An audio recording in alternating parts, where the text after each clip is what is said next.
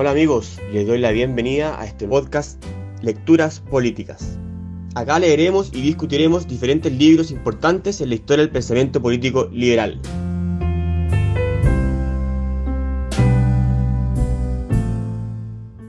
Hola a todos, estamos acá en el segundo capítulo de nuestra sesión de lectura del segundo mm, tomo, digámoslo así, del, del libro Derecho, Legislación y Libertad de Hayek, en el cual leímos el, el segundo capítulo del tomo, que vendría siendo el, el capítulo 8 del libro que junta los tres tomos.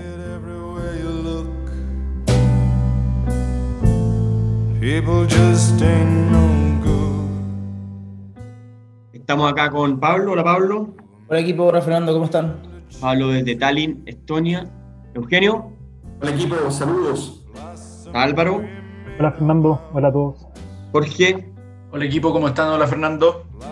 Y Juan. Hola Fernando, hola equipo. ¿Qué tal? Bueno, vamos eh, directo al, al grano.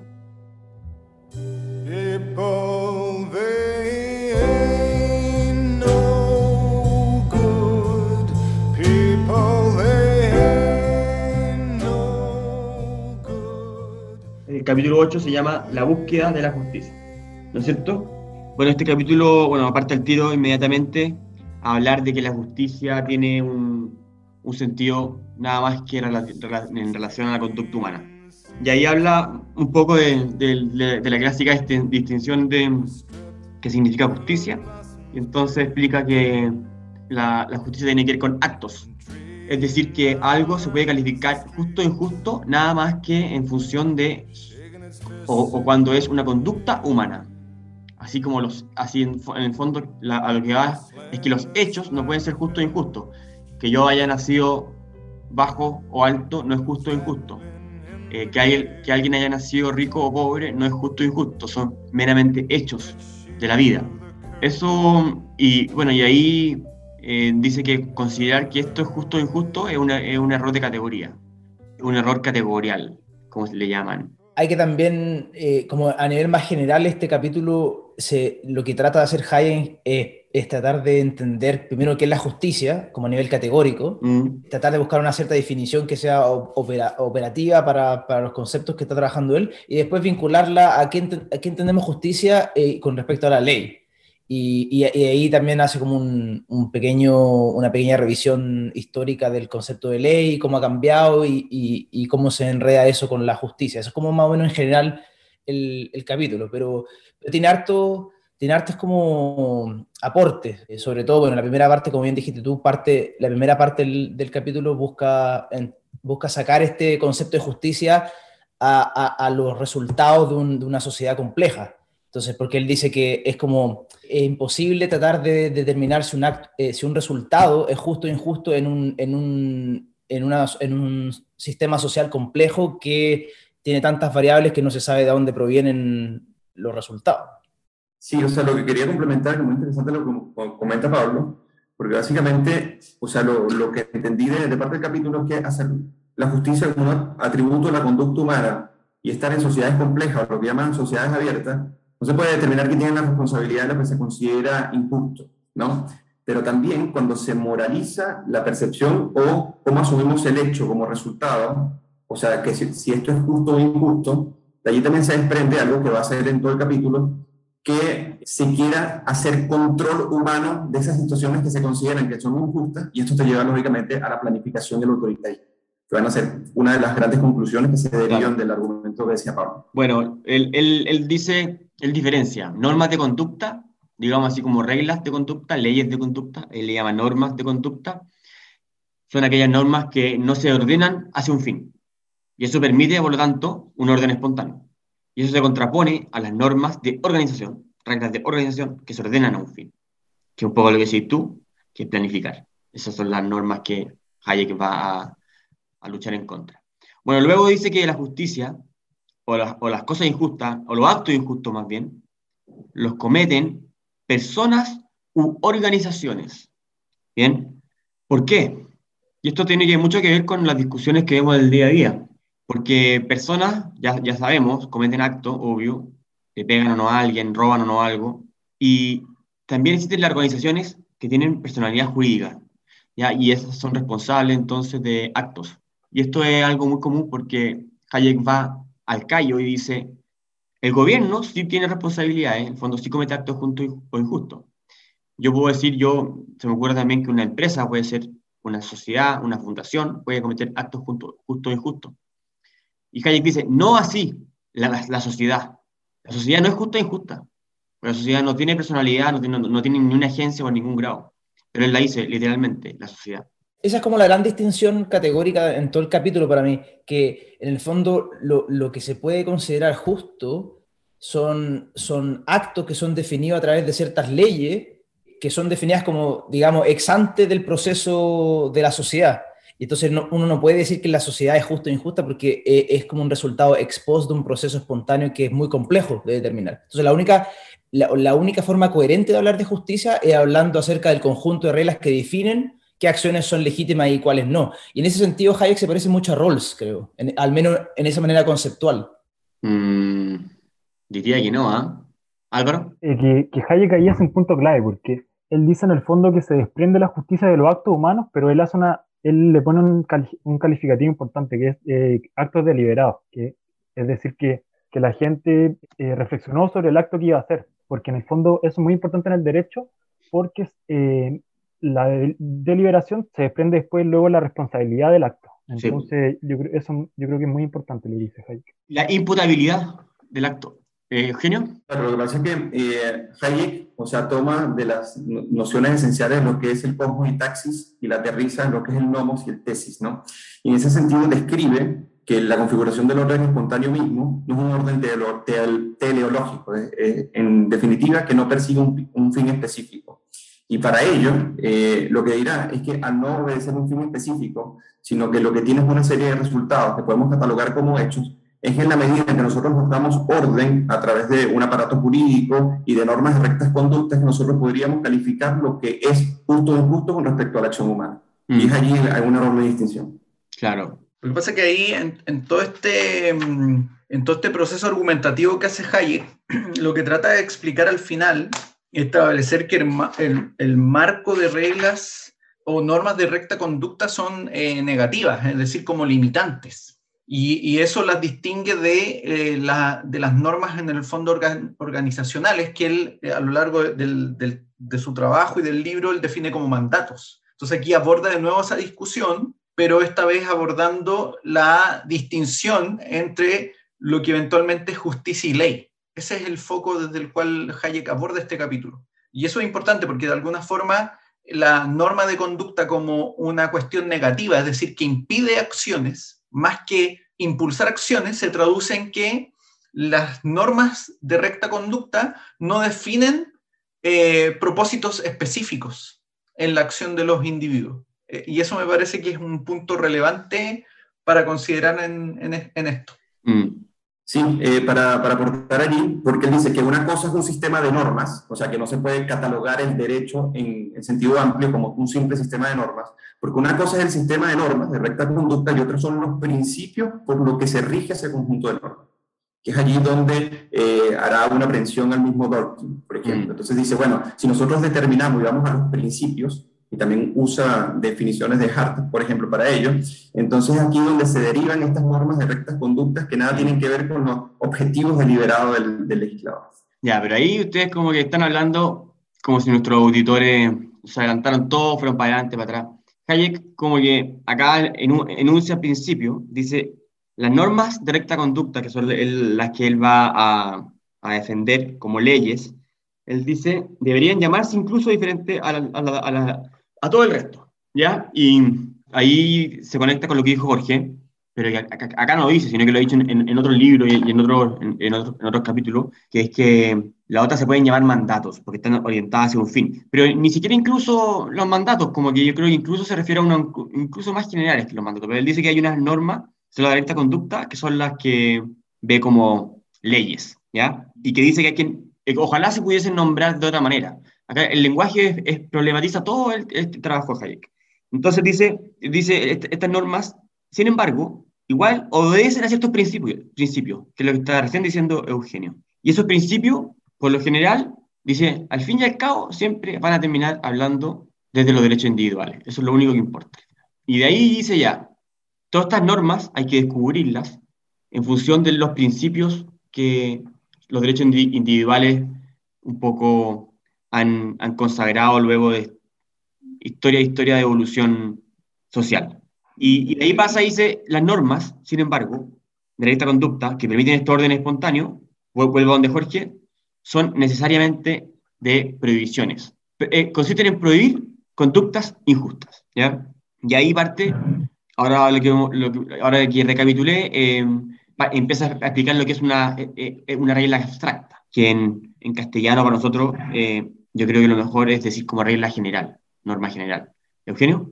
No, no, simplemente era para decir que si para Hayek llega a ser el derecho un sistema de normas, este no solamente son aquellas que están articuladas, sino justo lo que tú decías, sino aquellas que no están articuladas, que no están positivizadas o que no están eh, meramente expresas. Entonces, para él el derecho es más allá que la legislación, y eso lo dice justo en ese punto. claro, claro. Pero ahí, pero ahí, una, ahí tengo una, una consulta, quizás yo no, me perdí conceptualmente. Cuando tú como bien dijiste, Fernando, eh, recapitulando, cuando se, se, determinan estas normas de, de correcta conducta, se basan en, en, un, en, una concepción de justicia. A eso, a eso voy. Que, que la sociedad tiene una, una, forma determinada, una concepción de justicia y de ahí determina, o cómo, cómo se... Diría que no. Mi, pregunta es, para, ¿cómo, cómo, cómo, conceptualmente se, se, relaciona la justicia e, en este punto en De Hayek? Que a mí no me dio muy claro. Nada más que, nada, nada más que cuando que esa norma si esa norma existe, dice Hayek, eh, da lo mismo si existe implícita o explícitamente, si que está escrita o no. La gente las cumple, las respeta, y la justicia, la justicia tiene que nada más que ver con cumplir o no esa norma. Eso dice Hayek. En el fondo, si, si existe un, una cuestión, eh, ¿cómo se dice? Em, eh, no sé, si, la, gente no tira la oveja al pasto al lado, potrero al lado por las quebradas, y si las quebradas son los que ha mantenido por, eh, por años la diferencia de, de pastoreo a la oveja y no las pasan, como que eso se entiende, está ahí implícito en, la regla. Y, y, si alguien llega un día y mete toda la oveja del campo al lado, eso lo va a romper. Y eso, y eso, no, y eso no, no implica que haya un código eh, que diga que la quebrada en el punto más bajo donde corre el agua es el legítimo o de, 8 metros el, del agua más, más, más profunda, delimita hasta dónde pueden pastorear la oveja, que eso sería como si fuese explícita. Entonces, así lo veo yo, no sé, ¿qué me dicen los abogados? Eh, Álvaro, Juan. Yo lo veo igual parecido. Eh, de hecho, lo relaciono eh, con lo que vimos el capítulo anterior, que básicamente implica como, le sirve al ser humano para orientar su conducta en una situación de, ignorancia. entonces, eso te, permite vivir te permite vivir de acuerdo a un orden con las relaciones de los demás. Entonces, te permite, claro, ir ordenando y mm. eso te genera el orden espontáneo. Pero eso es porque, pero, pero, tú estás explicando por qué nace esa norma. No, claro. acá Hayek, Hayek se, se, ampara en lo que desarrolla Hume en, en como tesis del desarrollo y la justicia, eh, que en el fondo hay ciertas normas, volviendo a plantear la idea de limitaciones, es decir, como limitaciones que surgen de manera mancomunada, pero que no son producto de actos deliberados de creación, sino que son más bien procesos, y aquí entra la tesis de Hayek de la evolución de las normas, como procesos de interacción y eh, prueba y error, que se va produciendo a medida que la interacción humana se produce en las sociedades. Y eso va cimentando reglas que luego, y esto es interesante, se consideran consensuadas en la sociedad. Es decir, que nadie dice, ni la, dice que es una regla de justicia, sino que en la misma práctica social, en la misma interacción social, claro. se asumen como consensuadas y por lo tanto la gente las, las asume como justas y además asume que las debe respetar. Es un poco lo que, lo que Hayek trata de explicar y por eso... Puede ser, oye, pero ojo que puede ser injusta y la prueba ahí, no sé si nos vamos a adelantar o no, es que, es que hay una prueba que si esa norma no es, no es universalizable, eso es una prueba de que la norma no es justa. Eh, entonces, exacto. en el fondo tiene que, tiene que ser una norma lo, suficientemente abstracta, general, digamos así, que se pueda aplicar a, una infinidad de casos particulares y que, y que no sea discriminatoria. Entonces, no sé, una, una, una, una norma que, no sé, pues, que sea discriminatoria, ¿cómo puede ser? No tengo idea, no, no, estoy muy imaginativo, pero si dice que las personas que, que tienen, no tengo idea, cinco manos, no, no sé, ya, eh, pero me entienden, ¿no? O sea, si esa norma al final eh, se radica en un hecho particular, al final se va por el mero hecho, por el, por el puro prueba y error, se va, se va a mostrar como injusta porque va, va a perjudicar a otros. Entonces, eh, eh, esta norma, por lo tanto, tendería a morir bajo esa prueba. Eh, Juan, perdón. Sí, claro, mira, eh, un ejemplo podría ser, por ejemplo, nosotros vivimos en un país muy pobre donde hay una sola persona rica, Que, no sé, tiene eh, 100 millones, ¿ya? Entonces, eh, entonces el gobierno a este gallo, pucha, llega y la agarra mala y dice, mira, en realidad a los que ganan de 99 para arriba, ¿cachai? Pagan todo. Obviamente, eh, eh, obviamente uno dice, mira, esta es una norma abstracta, pero obviamente esto le afecta solamente a uno. Pero en realidad esta justicia, ¿en cuándo se va a empezar a ver el rendimiento de esa justicia? Cuando existan más empresas o, por ejemplo, empresas queridas, ¿no es cierto? Que Mediana. digo, a los Mm. cuales se le- a los cuales se les vaya eh, aplicando esa regla, ¿me entiendes? Entonces, obviamente el rendimiento sobre si esto fue en realidad hecho ad hoc, obviamente tarde o temprano esto termina generando costos en una sociedad, porque obviamente eso también eh, la termina modificando, claro. Sí. Claro, obviamente, y al tratarse de, eh, un proceso eh, evolutivo, eso no es fácil en, en la realidad verlo, ¿me entiendes? Así, así como para llegar y sacar eh, una conclusión absolutamente axiomática, decir esto es per se injusto, ¿me entiendes? ¿no? Sino que en, en los mismos hechos uno termina, digo, dándose cuenta que las cosas digo, por la evolución, terminan cayendo por su propio peso. En el, sentido, en el sentido de la pregunta de Pablo, yo creo que hay que hacer una distinción entre la neutralidad, como entre la neutralidad y la justicia, ¿me entiendes no? En el sentido de que obviamente cuando uno declara que en un conjunto de la sociedad uno, uno eh, estima que estas normas deben ser prohibidas, obviamente no hay una neutralidad ahí, sino que se dice, ¿por qué? Porque el resultado, el resultado de las conductas resulta ser malo. Ahí hay una valoración, pero obviamente eh, el error está en decir que dado que esto no es neutral, bueno, entonces yo puedo eh, con esas mismas normas eh, perseguir fines, ¿me entiendes? No? Porque ahí obviamente, ahí es donde se hace la distinción y por eso este capítulo a mí me parece fundamental en Hayek entre el resultado, ¿no es cierto?, específico con el fin abstracto. Obviamente eh, hay una distinción clara eh, en ese sentido, que hace que cierta clase de normas sean justificables y ciertas clases de normas no lo sean. Acá, hay un punto clave en esto, que en el fondo, cuando él toma lo de Hume y de alguna manera lo que hace es plantear que las normas van evolucionando, si nosotros observamos, por ejemplo, el desarrollo de normas que damos por sentadas, pero que en el proceso evolutivo van cambiando también, por ejemplo, si uno visualiza por qué sancionamos el parricidio, por qué sancionamos la violación,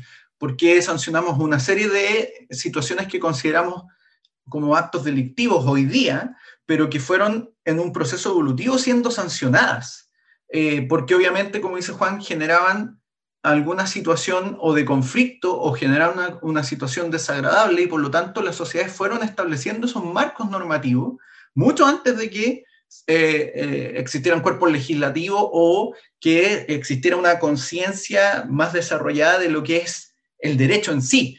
Y, por lo tanto ahí uno va viendo entonces a qué está apelando Hayek con, este desarrollo normativo y la importancia que tiene el, el, comprender eso como un proceso que no es deliberado. Ese es el punto más, más esencial del, del argumento. Claro, pero también hay que entender la gradualidad del análisis que hace Hayek, porque Hayek no parte diciendo de manera eh, radical que tiene que ser universalizable para todos por igual de una vez, sino que por el contrario dice, tiene que primero ser aceptado de manera interpersonal y objetivo entre los miembros de una comunidad que asumen la regla, de, eh, esta norma de recta conducta como justa y no necesariamente universal, eso lo dice en la 236, y luego se llega como, si pudiéramos decir, un estadio superior, donde el imperativo categórico de Reigamber kantiano te permite universalizar de una mejor manera. Entonces, esto lo que te permite es coincidir con, tanto con la concepción de Hume, de cuáles son esas nociones de justicia que nos permiten eh, normar nuestra conducta, cuáles son aceptadas como justas e injustas, y cómo gradualmente nosotros vamos descartando, a través de un proceso evolutivo, aquellas conductas que vamos descubriendo que son injustas, pero que no se da como un marco de referencia estático, que está preconcebido, sino que está por descubrirse. Entonces, esta gradualidad es importante entenderla. Bueno, y el carácter negativo de las normas, eh, Hayek lo destaca eh, varias veces, y dice, bueno, esto es tan evidente que el, todo el common law inglés, que es el, en el fondo el reflejo de una evolución de normas súper antigua, tiene solo una norma positiva. La, la cacharon, ¿no? La encontré muy entretenida. Salvar a alguien en alta mar, obligación. Buenísimo. Después muestra, eh, muestra otras, pero de otras culturas, pero esa es la única que encuentra en, el como lo inglés.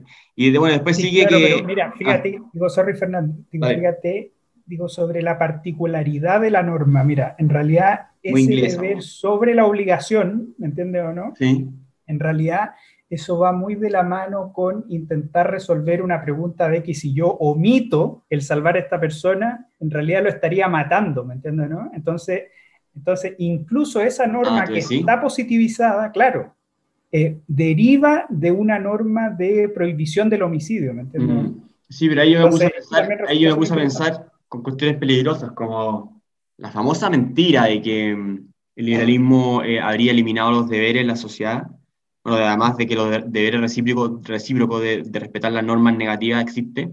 Igual eh, eh, el mundo conservador eh, rescata unos deberes mm, o busca en el fondo generar esa falacia, eh, decirla en el fondo para decir que en el fondo que quieren deberes como el ir al servicio militar, honrar a, a- a Jesucristo crucificado y cuestiones que, que ahí estarían como, en el fondo estarían diciéndote, haz algo en función de, de un orden, de un orden puntual. Y que Hayek pone unos ejemplos que van muy conectados con lo que decís tú, que, que él también pone los ejemplos del derecho de familia, ahí mismo, que dice que la obligación de los deberes que tienen los padres con los hijos. Por ejemplo, no Ah. sé, a darle a- deber de cuidado, de educación. Entonces, eso va relacionado con lo que decías tú. Sí, sí. Y eso obviamente está, está ligado a, a, a qué deberes son los que el, el liberalismo no quiere obligar. Por ejemplo, el ser el servicio militar. Y, y otros, como honrar eh, a la Virgen María. Después, bueno, después... em, Fernando, quisiera agregar algo ahí, Sí. porque me parece que acá, no sé si me, no sé si me adelanto, pero en el fondo creo que hay un punto a propósito del, del tema de las normas de, de recta conducta, que me parece que es importante agregar, que no solo como limitación, no operan solo como limitación, sino además que de alguna forma generan eh, certidumbre en función de la acción de los otros. Eso es importante también porque de alguna forma la, la, justicia se va cimentando y las prácticas que podríamos entender como conductas justas se van cimentando en función de que hay una conducta esperada de parte de los otros. Y por lo tanto se genera una mayor certeza en que mis acciones se van a tra- traducir en una, eh, en una conducta esperada. Y voy a dar el ejemplo de- del, proceso evolutivo del intercambio económico, que es que en el fondo cuando yo te entrego el producto, la conducta esperada es que tú me entregues el, otro bien a cambio, que puede ser el dinero o en la parte más primitiva el trueque. Pero de alguna forma ahí ya hay una, una regla de, recta conducta que facilita, fíjense, por ejemplo, el, de- el- el desarrollo de la posesión o el derecho de propiedad. Entonces, eso también es un elemento importante que Hayek lo plantea no de forma específica, sino que a lo largo de todo de todo el capítulo.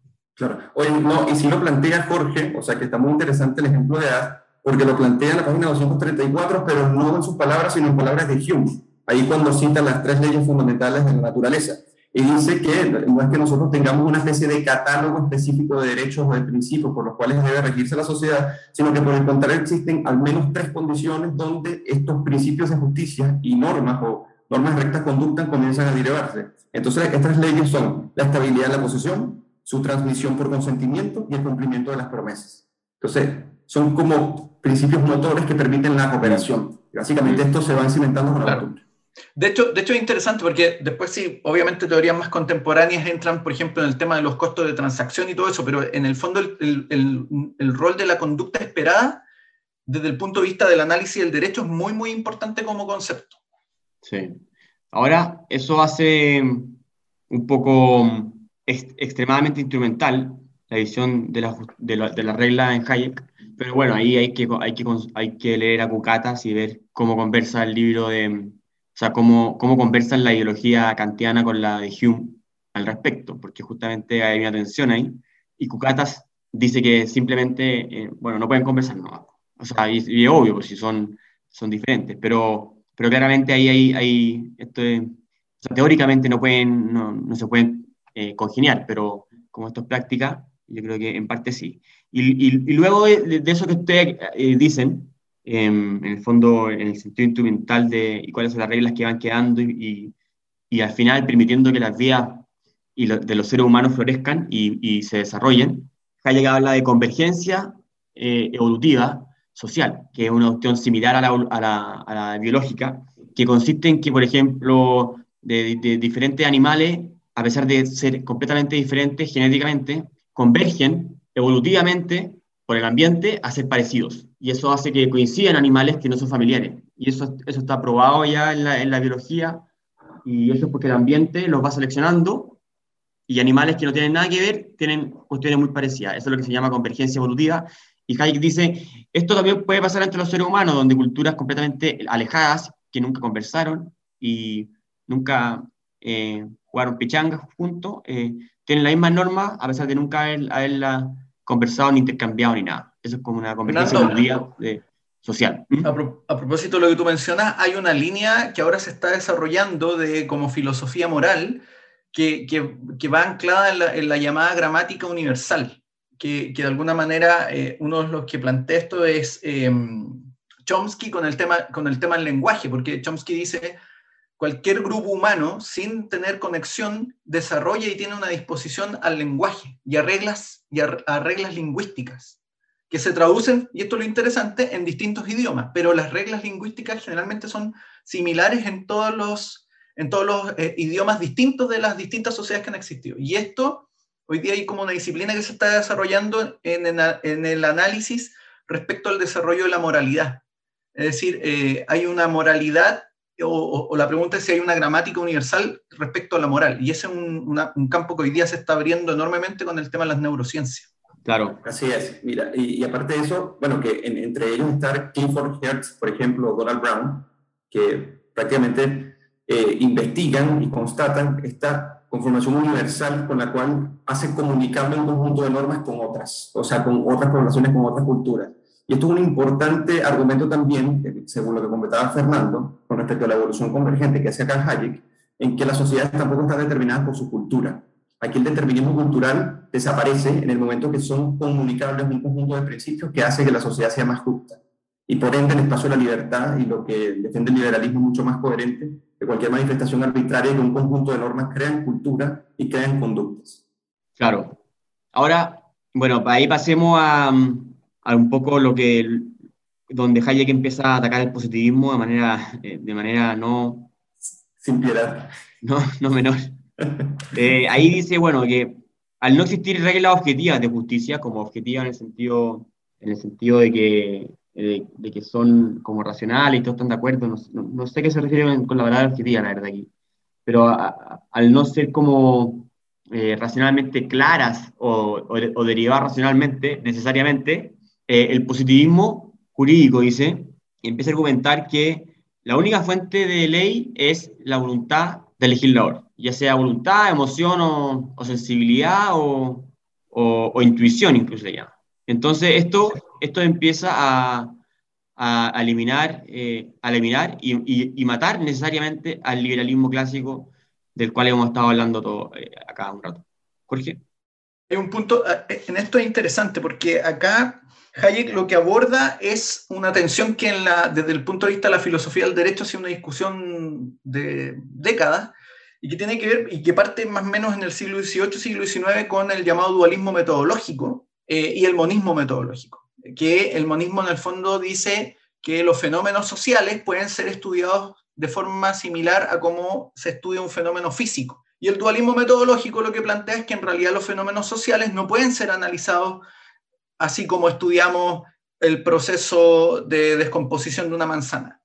Y entonces lo que, lo que ocurre ahí es que Hayek aborda esta discusión porque de alguna forma a partir de esta discusión se genera esta tensión entre lo que es el just, el just naturalismo y el just positivismo respecto a si es posible o no descubrir eh, en, en, las normas una fuente objetiva que diga qué es lo justo. Este es el, el, el eje de la discusión. Mm.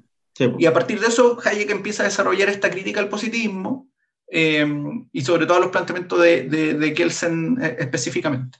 Claro, en, en, honor a Hayek, Hayek ya lo había hecho con, eh, con, la, con, la, versión dualista en, en, un libro que se llama La Contrarrevolución de la Ciencia, pero Karl Popper fue y lo corrigió y le dijo, no, existe una forma de analizar y nos acercamos a, a ambos fenómenos, ya sean físicos o sociales, preguntando, o sea, realizando hipótesis y testeando, o básicamente, o falsando.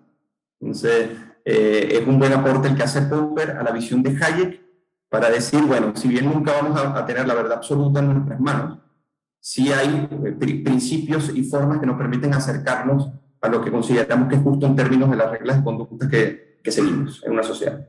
Sí, bueno, aquí yo, aquí esto, esto, es pura filosofía del derecho, que quizá puede ser un poco árida para nuestros eh, auditores, pero principalmente se enfoca en Kelsen y en esta idea que, que es lo que acaba de decir Jorge. Eh, y por lo tanto, en el fondo, Hayek dice, si, si la voluntad es la, en la mera prueba de, de, de, la ley justa y correcta y de lo que es ley o no, entonces eh, Hayek dice, acusa de, de, que esto es una tautología, que es como circular, eh, para eso todo ley es ley y, y no habría como... No habría, no, no habría cómo cuestionar una ley.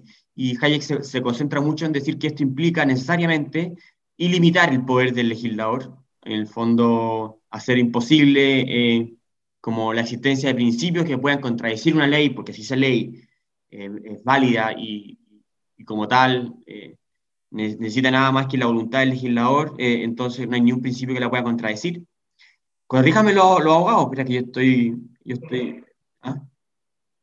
Mira, fíjate que yo creo que eh, una cosa súper importante que nosotros tenemos que ver eh, al revisar eh, estas secciones es también ver el contexto histórico, ¿me entiendes o no? El cómo, el cómo el aumento del estado de bienestar, de los estados sociales de derecho, va muy de la mano también con el hecho del desarrollo del positivismo jurídico. Entonces, entonces, en ese sentido también hay que ver que Hayek, digo que Hayek no solo se enfrenta desde un punto de vista teórico con estos, con estos mm. monstruos, ¿no es cierto?, del positivismo jurídico, como lo son Kelsen, como lo son Hart y como lo son uno que es muy importante que se llama Glanville Williams, ¿no es cierto?, que fue el que hizo el, el Código Penal Moderno, ¿no es cierto? Que eran personas que, que, con sus lógicas y que con el desarrollo de esas lógicas contribuyeron al desarrollo del crecimiento de estos estados. Entonces también, mm. entonces también hay que ver eh, esta, este razonamiento de Hayek, hay que entenderlo en su contexto. ¿me ah, bueno, digo, más que, que, la discusión, digo, más mm. que la discusión abstracta sobre, claro. sobre el positivismo jurídico mm. y el derecho natural, en lo cual hay miles de matices, hay miles de contrastes. Sí. Eh, no es lo mismo el revisarlo ahora, hay que ver cómo estos tres autores principalmente han, contribuyeron con el, digo, con el aumento del Estado y cómo en ese sentido Hayek eh, enfrenta a esos autores que eran de la más completa vigencia en los, mm. en los años 70. Eh, me hace mucho sentido además porque Hayek aquí como que acepta un poco el positivismo, pero en las normas, como en, o sea, perdón, en, la, en los mandatos, en, en las reglas chicas, dice ya, bueno, ahí puede, ahí puede haber una mera voluntad y, y, puede, y se puede corregir, como que no tienen que reponer tanto a principios, como, como que siento que por ahí le, le, le da un poco eh, entrada, no sé si usted, y, y eso, y, y, esos mandatos pueden estar ordenados a fines eh, y, cuestiones así. Y, justamente todas esas cosas, todos esos mandatos son, al final, las cuestiones que permitieron operar a, a los estados de, de bienestar eh, y, y, y, el control social. Eh, Mira. Eugenio, ahí Jorge, ahí, dale Eugenio. Eh, sí, eh, mira, es interesante porque para, o sea, para Kelsen, o sea, para conectarlo con lo que decía Juan, que me pareció muy interesante, para él le, la justicia no determina el derecho, sino que la ley es lo que determina, determina lo que es justo. Y si esto como fuente es la voluntad del legislador, porque hay, aquí hay también una pugna con respecto a la voluntad y el poder de imponer la, la norma, mm. llega un momento que nuestras sociedades democráticas, en este avance de los estados sociales, se confunde la democracia con la libertad. Entonces la libertad pasa a ser lo que se dictamina a través de la regla democrática y en este caso interpretada por el legislador. Y esto lo hace en la página 250, lo dice explícitamente, ¿no? El, el gran problema de esta confusión de libertad con democracia y esta norma de la mayoría, incluso cuando el legislador eh, impone lo que es ley. Entonces, eso tiene consecuencias lógicamente en cómo se conforma un Estado, lo que se considera que, que es la justicia o no. Y otra cosa que quería comentar era que eh, Hayek hace una crítica también lapidaria a William James, a John Dewey y a otros autores, porque básicamente son autores pragmáticos. Entonces, la filosofía del pragmatismo dictamina que todo conocimiento que no tenga relación con la práctica carece de sentido, pero no necesariamente, no necesariamente conocemos todo, todo aquello que puede ser práctico y que no para derivarnos si es justo o injusto. Entonces, esa relación falsa, Hayek también la desmonta y que también se vincula mucho con lo que el positivismo jurídico hace en, en las democracias occidentales hoy día. Pensar que lo que es útil para la ciudadanía, a mayor felicidad o a mayor recursos disponibles para asignarle en función de lo que le dice el legislador, no se somete a ningún principio que lo regule o, o que lo limite. Y eso es la democracia hoy en día. ¿Por qué? Acá hay un punto, cuando uno revisa el contexto, yo voy a hacer una defensa de ciertos autores, porque yo creo que endilgarle a Kelsen el desarrollo del nazismo es, es apresurado. ¿Quién Porque dijo en eso? el fondo- ¿Quién dijo eso? ¿Qué No, pasó? yo- ¿Por qué? No, no, porque Hayek de alguna forma esboza esa idea. Ah. Pero, pero en el fondo lo que voy yo es que el, acá hay como tres elementos que me parecen esenciales. Una es el, el- el tema del dualismo metodológico, que es un- una tensión que está desde el siglo XVIII, incluso probablemente antes, pero y que va aparejado con el desarrollo del positivismo, con la primacía de las ciencias duras, en el, aparejado con el desarrollo industrial. Esto es interesante porque los procesos de lo que, y aquí entra lo que Weber dice el desencantamiento del mundo, que es en el fondo que el proceso de modernización no solo va aparejado con el desarrollo, ¿cierto?, de las ciencias duras y la técnica, eh, sino que además eso va aparejado con la extensión de esas eh, perspectivas a ámbitos como el derecho, por ejemplo. Y entonces lo que va ocurriendo acá es que de alguna forma lo que algunos autores definen como la razón instrumental penetra en todos los ámbitos, incluido el ámbito del derecho. Y ese es el contexto en el que en el fondo se produce una separación, si queremos llamarlo así, entre lo que es la pretensión de la ciencia jurídica que defiende Kelsen, que es abordemos el derecho como es, tal cual, y no bajo una mirada axiológica, que sería desde la perspectiva de los valores, se produce esa división. Y por lo tanto ahí lo que ocurre es que muchos autores dicen, ok, observemos lo que es el derecho en, la realidad, en lo concreto.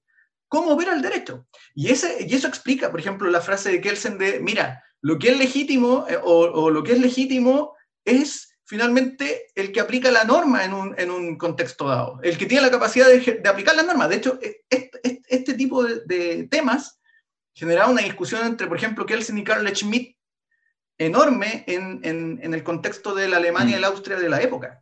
Y lo que es legal, Jorge. O sea, que no necesariamente siento que, que discuten, claro. Siento que están discutiendo cosas diferentes todos estos autores. Como que eso es lo que pasa. Ah, otro punto interesante en esto, porque otro, otro personaje que es dualista metodológico es von Mises. Y el dualismo metodológico, de alguna forma, lo que indica es que el ámbito de lo humano está en función de medios y fines. Por lo tanto, cuando se extrapola eso al plano jurídico, se excluye entonces la perspectiva metafísica. Cualquier tipo de argumentación metafísica o jus natural queda muy debilitada porque en el fondo el plano de lo jurídico también se somete a la di, di, eh, disyuntiva entre medios y fines. Eso también es importante para observar lo que ocurre en la época en, en mm. estas discusiones. Sí, que es, la, es, el paralelismo que hace Popper y que cita Hayek con respecto a la búsqueda de la ciencia, con respecto a la verdad y a la búsqueda de lo justo con respecto a, a la justicia y la sociedad. Pero básicamente el monismo metodológico te lo permite de manera muchísimo más clara. ¿verdad? Y von Mises era un heredero del utilitarismo y lo usa para plantear toda su teoría. Básicamente es, eh, la consecuencia no, no, estaría de acuerdo Hayek en su metodología. Y, y bueno, después Hayek dice, bueno, todo lo que estoy diciendo yo es claramente, sí, es claramente una ideología, y lo reconozco, es la ideología del liberalismo clásico, eh, para que no se espanten quien me está leyendo, y para que tampoco se espante Kelsen, porque lo que, tiene Kelsen, lo que hace Kelsen también es una ideología. A pesar de que Kelsen se jacta, dice Hayek, de, que él eh, desenmascaró a todo el resto de la ideología, eh, siendo él, Kelsen, alguien carente de ideología. Y en el fondo, Hayek dice, eh, reconozcámonos todos como ideólogos, solamente que mm, reconozcamos la ideología a la que estamos defendiendo y la que estamos, en el fondo, desde la, desde la cual estamos hablando. Es que yo creo que... El... Ah, dale, Pablo. No, no, para mí, yo encontré interesante eh, esta, esta discusión que hace Hayek con respecto al, al positivismo y, y, los palos que le pega a Kelsen, para mí parecen bien dados, eh, dado, dado, dado las, los, las, citas que, que, Hayek pone. O sea, yo no, yo no conozco, a, no he leído a Kelsen, pero las citas me parecen eh, sin discusión. O sea, decir que todo Estado, Estado de Derecho, filosóficamente te lleva al, al estado de la jungla. O sea, a que cualquier, cualquiera que tenga el poder sea Estado de Derecho es prácticamente dejar la puerta abierta a todo tipo de autoritarismo. Filo, filosóficamente, o sea, obvio que, que, uno puede, que a nivel práctico quizá no, no haya sido un simpatizante del, del nazismo, pero filosóficamente creo que su, su, su, su, posición de entender el Estado y el Estado de Derecho lleva a, a que sí. se puedan permi permitir cierto atropello de, del bueno, Estado de Derecho mismo, en el fondo. Claramente Hayek dice que es la ideología que permitió el pero él dice socialismo, él dice, esta es la ideología del socialismo, al, con el, filosóficamente, claro, que permite todo eso. Lo mismo el estado de bienestar, que era un poco lo que hablaba Juan y cualquier, y cualquier norma. Juan, ¿quiere decir algo? Sí, que fíjate que yo, en este sentido, así, el cómo yo eh, orientaría, eh, el cómo yo oriento la lectura, digo, del capítulo, fíjate que yo nunca lo haría leer en un curso de filosofía del derecho, ¿me entiendes o no? Donde se intentan buscar como eh, la discusión abstracta sobre los méritos de una idea por sobre otra, ¿me entiendes o no? En ese sentido yo creo que este no es un texto estrictamente de filosofía del derecho, sino que es una lectura política sobre la influencia de ciertas ideas de filosofía Corriente. del derecho en el contexto actual, ¿me entiendes? Entonces, el ver, eh, y obviamente esto siempre es una tentación en el mundo de la filosofía del derecho, como el intentar hacer bando, el bueno, tú eres culpable de tal cosa, no sé. Es decir, todas estas simplificaciones obviamente no me parecen que son adecuadas desde el punto de vista científico, ¿me entiendes o no? Pero yo vuelvo a insistir, yo creo que el valor, el valor de este texto de Hart es mostrar cómo las ideas, ¿no es cierto? Ideas que parecen tan abstractas, tan del mundo de la universidad, ¿no es cierto? Son capaces de influir en la política y cómo fueron capaces este de influir texto, en la política. Este texto de Hayek, dijiste Hart. Claro, digo Hayek, perdón. Y básicamente por eso es el, propio título. Se llama Derecho, Legislación y Libertad. Está en un contexto de, de, práctica, la práctica política. Incluso está dentro del componente de la filosofía política, más que la filosofía propiamente del derecho. Yo quería hacer un, un punto que comentaba Fernando hace rato y que me pareció bastante interesante, que al final no es que Hayek le cierre la puerta a todo el positivismo, porque a Hart también se le considera, aunque Hayek no lo considere como tal un positivista de regambre de Kelsen, por ejemplo, pero lo que, lo que critica Hayek es que se equiparen los órdenes espontáneos con, con, con, las reglas que emergen con lo que es el derecho público y que esto se haga a tal semejanza que se pueda determinar el rumbo de la sociedad como si el derecho público dictaminara la misma. Entonces, en ese sentido, es allí donde está el peligro claro. de la planificación.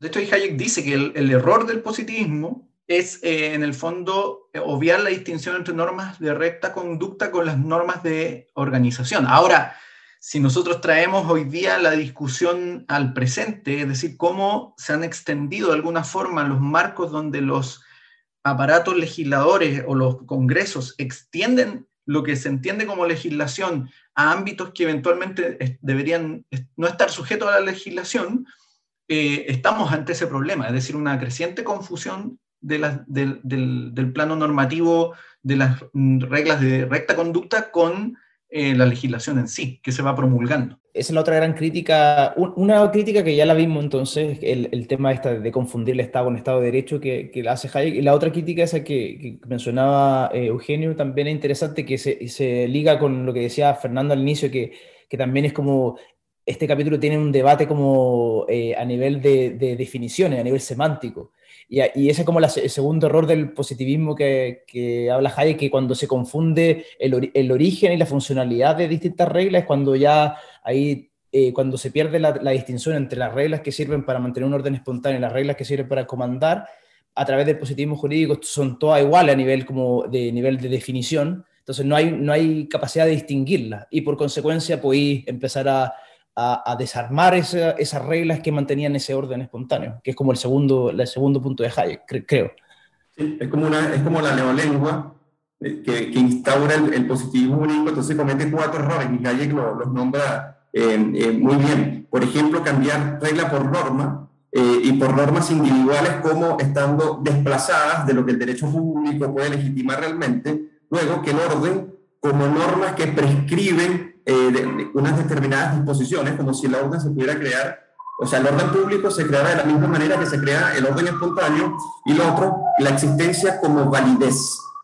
Y por último, que toda creación puede posibilizarse. Entonces, básicamente, esa creación, ese- esa proposición o esa eh, creación de la norma misma cambia incluso los fundamentos con que los principios de justicia tienden a eh, justificar la existencia del derecho. Eso es lo que me refiero. Mm, Bueno, increíble lo de la neolengua. Hasta, bueno, hasta hoy en, en todo ámbito de cosas. Y bueno, después termina el, el capítulo eh, con tres apartados, que es derecho moral, la ley natural y derecho y soberanía. Creo que el último es el menos interesante porque como que repite un poco que, que el legislador es soberano absoluto y eso es lo que vendría diciendo el positivismo jurídico. Y obviamente Hayek está en contra de eso y, y eso y eso es dañino por todo lo que hemos hablado. Creo que no vale la pena repetir ahí, no sé si alguien quiere decir algo. Y entre los otros dos, derecho moral y, y, y, le- y la ley natural, a mí me interesó el de la ley natural porque plantea una falsa dicotomía que aquí yo, cuando yo era chico, me acuerdo que yo escuchaba siempre a mis compañeros que habían entrado a derecho a hablar de la ley natural en contra del positivismo. Y claramente yo me tiraba por el positivismo, pero por una cuestión intuitiva nomás, porque, porque yo no creía que ni una ley la había eh, hecho eh, Dios. Y, y justamente esa dicotomía, que, yo, que era la que yo veía que de, de, de, de joven, o sea, no estoy cogiendo siendo jóvenes, pero es la que Hayek acusa que era muy normal incluso en estos años 70, pues imagínate, o sea, imagínense. Decía, es una, es una falsa dicotomía. El positivismo jurídico no se enfrenta solo a la ley natural o al naturalismo, sino que se enfrenta a lo que el fondo defiende él, que él nunca lo llama así, pero es, es conocido, entiendo yo, como el just positivismo, y es lo que él llama en, en el libro como evolución de normas, ¿cierto?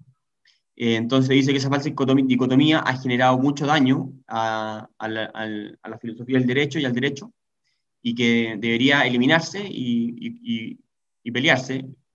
Eh, claramente, y bueno, y aquí yo pensando ahora, yo dije, es- esa dicotomía le, le conviene a los dos. Esa dicotomía le conviene tanto a, lo- a los que defienden la ley natural, porque claro, ellos quieren defender eh, la ley divina y, y ante eso se enfrentan a la peor versión de la otra, de la otra ley, que es el positivismo eh, soberano, un, un poco eh, que, que plantea Hayek, y a los que quieren, a los que creen en el positivismo soberano del legislador les conviene eh, plantear que están combatiendo contra la ley natural, que es una cuestión de ley divina que, no, que, que es fácil pelear contra ella. Entonces, claramente, los, los super moderados como, como yo, quedamos, quedamos fuera. Así que... En el Olimpo, como. En el Olimpo, claro. Claro, Como ciertas sobre el bien y el personas, mal. pues, qué bueno.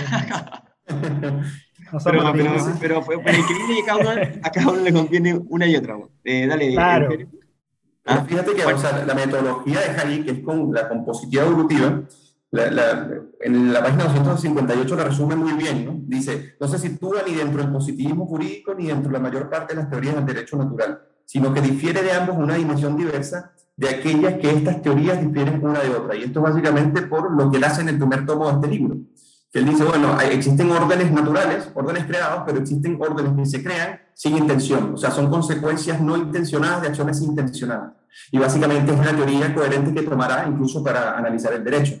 Entonces, por ende, no se puede catalogar como que está en contra radicalmente de todo tipo de positivismo, todas las vertientes del positivismo radicalmente, Eh, o en todas las vertientes del derecho natural. No, no, no, pero derecho natural sí está en contra absolutamente. pues, Él dice que no hay ni una ley divina, ninguna. No, no, claro, pero no todo, no todo derecho natural de, de- de- de- se Eh, solo apela a Dios. Ah, ya. Claro. Puede ser apelando a la condición biológica del ser humano. Claro, Sí, hay de que naturaleza, confundir a sí. la, a, la, a la ley divina con la ley natural. Claro. Claro, claro. Podría ser, de hecho, podría con- conformarse un, un- argumento jus natural apelando a la, a la conformación químico-biológica del, del ser humano, de la especie. Ahora, hay una frase que me llama la atención de Hayek, porque Hayek de alguna forma hace una defensa del proceso evolutivo de las normas, pero sin embargo dice en la página 257 que, eh, pero ya vimos cómo el término natural se había empleado anteriormente para afirmar que el derecho es producto no de la voluntad racional, sino de un proceso de evolución y selección natural. Un producto no buscado cuya función se puede comprender, dice, pero cuyo significado actual puede ser completamente distinto de las intenciones de sus creadores.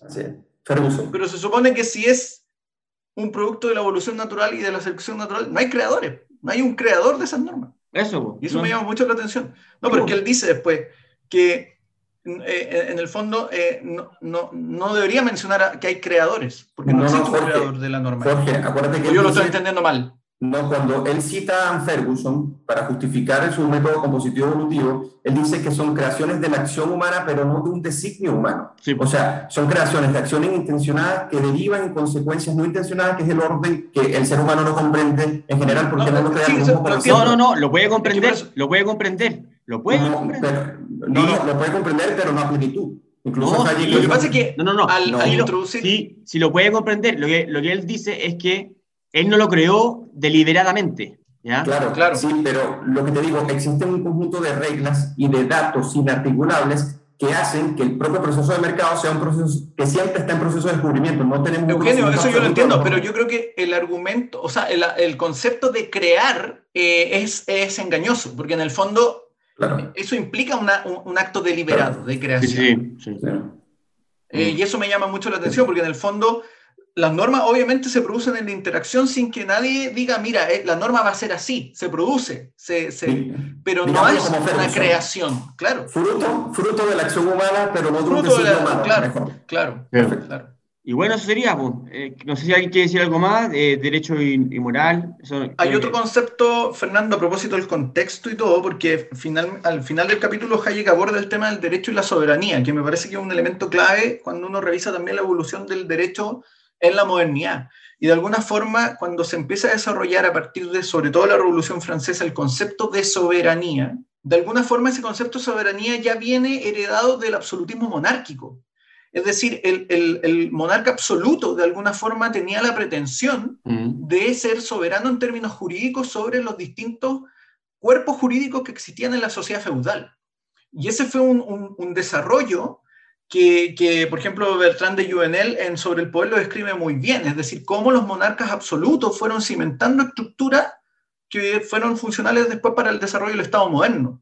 Y, es un, eh, un elemento que me parece clave para después comprender el desarrollo de la seguridad social eh, a mano de von Bismarck y todo el Claro. desarrollo del- del- de los estados abultados en la modernidad. Ah, Y hay otro tema que, que me parece interesante acá, al final del capítulo, es que Hayek dice, de alguna forma, alude a John Locke al final del capítulo. Sí. Pero aquí hay un punto interesante. John Locke el se oponía al just, se, se opone al justnaturalismo, John Locke. ¿Quién? No. Eh, John Locke, sí, al- al- se opone al, al de- al derecho divino, perdón, al derecho divino. Se Claro. opone a eso. Ahí sí.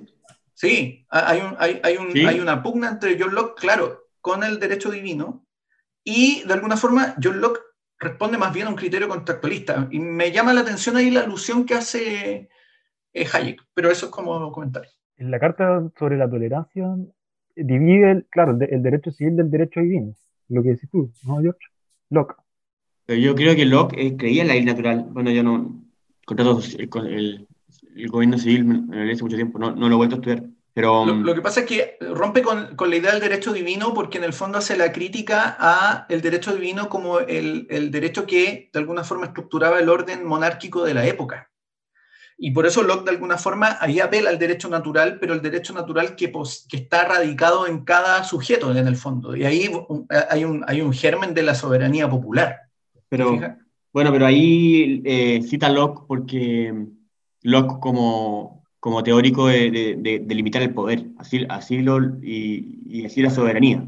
Hay un punto interesante ahí al final, ah, como en el cierre, eh, tomando lo, lo que había dicho Jorge, que al final Hayek en la 259, ya cuando cierra, eh, concluye diciendo que para un positivista que define el derecho de tal modo, eh, como un positivista, que hace depender su contenido sustancial de un acto de voluntad del legislador, esta concepción se convierte en una necesidad lógica. Si el término derecho se emplea en este sentido, cualquier limitación jurídica del poder del legislador supremo queda excluida por definición. Entonces, es interesante que al final, al final de la época de- del auge del positivismo jurídico, terminamos eh, co- co- con una concepción de- del Estado y de la ley feudal, como decía Jorge. Entonces, de cierta forma, como que involucionamos, gracias a los avances filosóficos de los positivistas jurídicos, involucionamos a nivel de instituciones y a nivel del Estado de Derecho. como suele ocurrir, como el día de hoy. lo que dice Pablo es muy, muy interesante y muy pertinente porque, de hecho, una de las críticas que se Hayek acá en uno de los capítulos es que, claro, como se asume que no podemos llegar a un criterio objetivo de justicia y entonces estamos ante, en el fondo, una especie de escepticismo frente a la justicia y a los criterios de justicia, Hayek dice, el positivismo adopta la postura de que es imposible establecer un marco de justicia y por lo tanto eso lleva a que se asuma, y de hecho, por ejemplo, eh, Kelsen eso lo hace en un texto que se llama ¿Qué es la justicia? A decir que como es imposible establecer un marco eh, objetivo de, de qué es lo justo, entonces la única opción que tienen las sociedades es tratar de consensuar estas subjetividades y Kelsen obviamente dice eso se hace a través de un sistema democrático que recuerde la libertad individual. Esto es interesante porque Kelsen dice eh, la democracia tiene que recordar la libertad individual. Pero el punto interesante, a propósito de lo que dice Pablo, es que de alguna manera al, al eh, desatendernos de la búsqueda de un criterio general o de una regla mancomunada, lo que aflora finalmente, y es lo que dice Hayek, y es lo que ocurre hoy día, es que aflora una pugna de intereses en torno al desarrollo de la estructura legislativa. Y entonces los legisladores terminan haciendo leyes ad hoc, incluso leyes que muchas veces eh, contravienen el derecho o que benefician a ciertos grupos y van en medio de una regla general. Eso es interesante porque de alguna forma como se obvia la búsqueda de un, patrón general, que puede ser muy discutible y modificable, finalmente lo que termina aflorando son eh, una pugna de intereses generalizada. Sí, eh, incluso el gran logro del, del, liberalismo, que fue bajar que eh, la soberanía reside, en este caso en el monarca, la llevó a que no, la, soberanía reside realmente en el, en, el, en el, individuo y su libertad. Esa fue la, la propuesta de, de, Rousseau, pero también de, de John Locke. Que básicamente es lo que se opone al positivismo. Entonces, cuando lo que comenta Pablo me parece interesante porque al final es llevar nuevamente la soberanía al, al, al padre Estado es el que va a dictaminar qué es lo que es justo, lo que es injusto y cuáles son los mandatos que van a regir las instituciones y la vida de las personas. Y cómo ellos se van a privilegiar en cierto sentido, como una especie de casta, para mantener su, su, corporación. Entonces, en ese sentido hay un retroceso, estoy de acuerdo. Llegaron lejos. Ya, pues entonces yo creo que estamos, ¿no? Llevamos harto rato. Ya, pues. Gracias a todos. Nos estamos viendo. Próxima sesión, próximo capítulo. Chao a todos, gracias.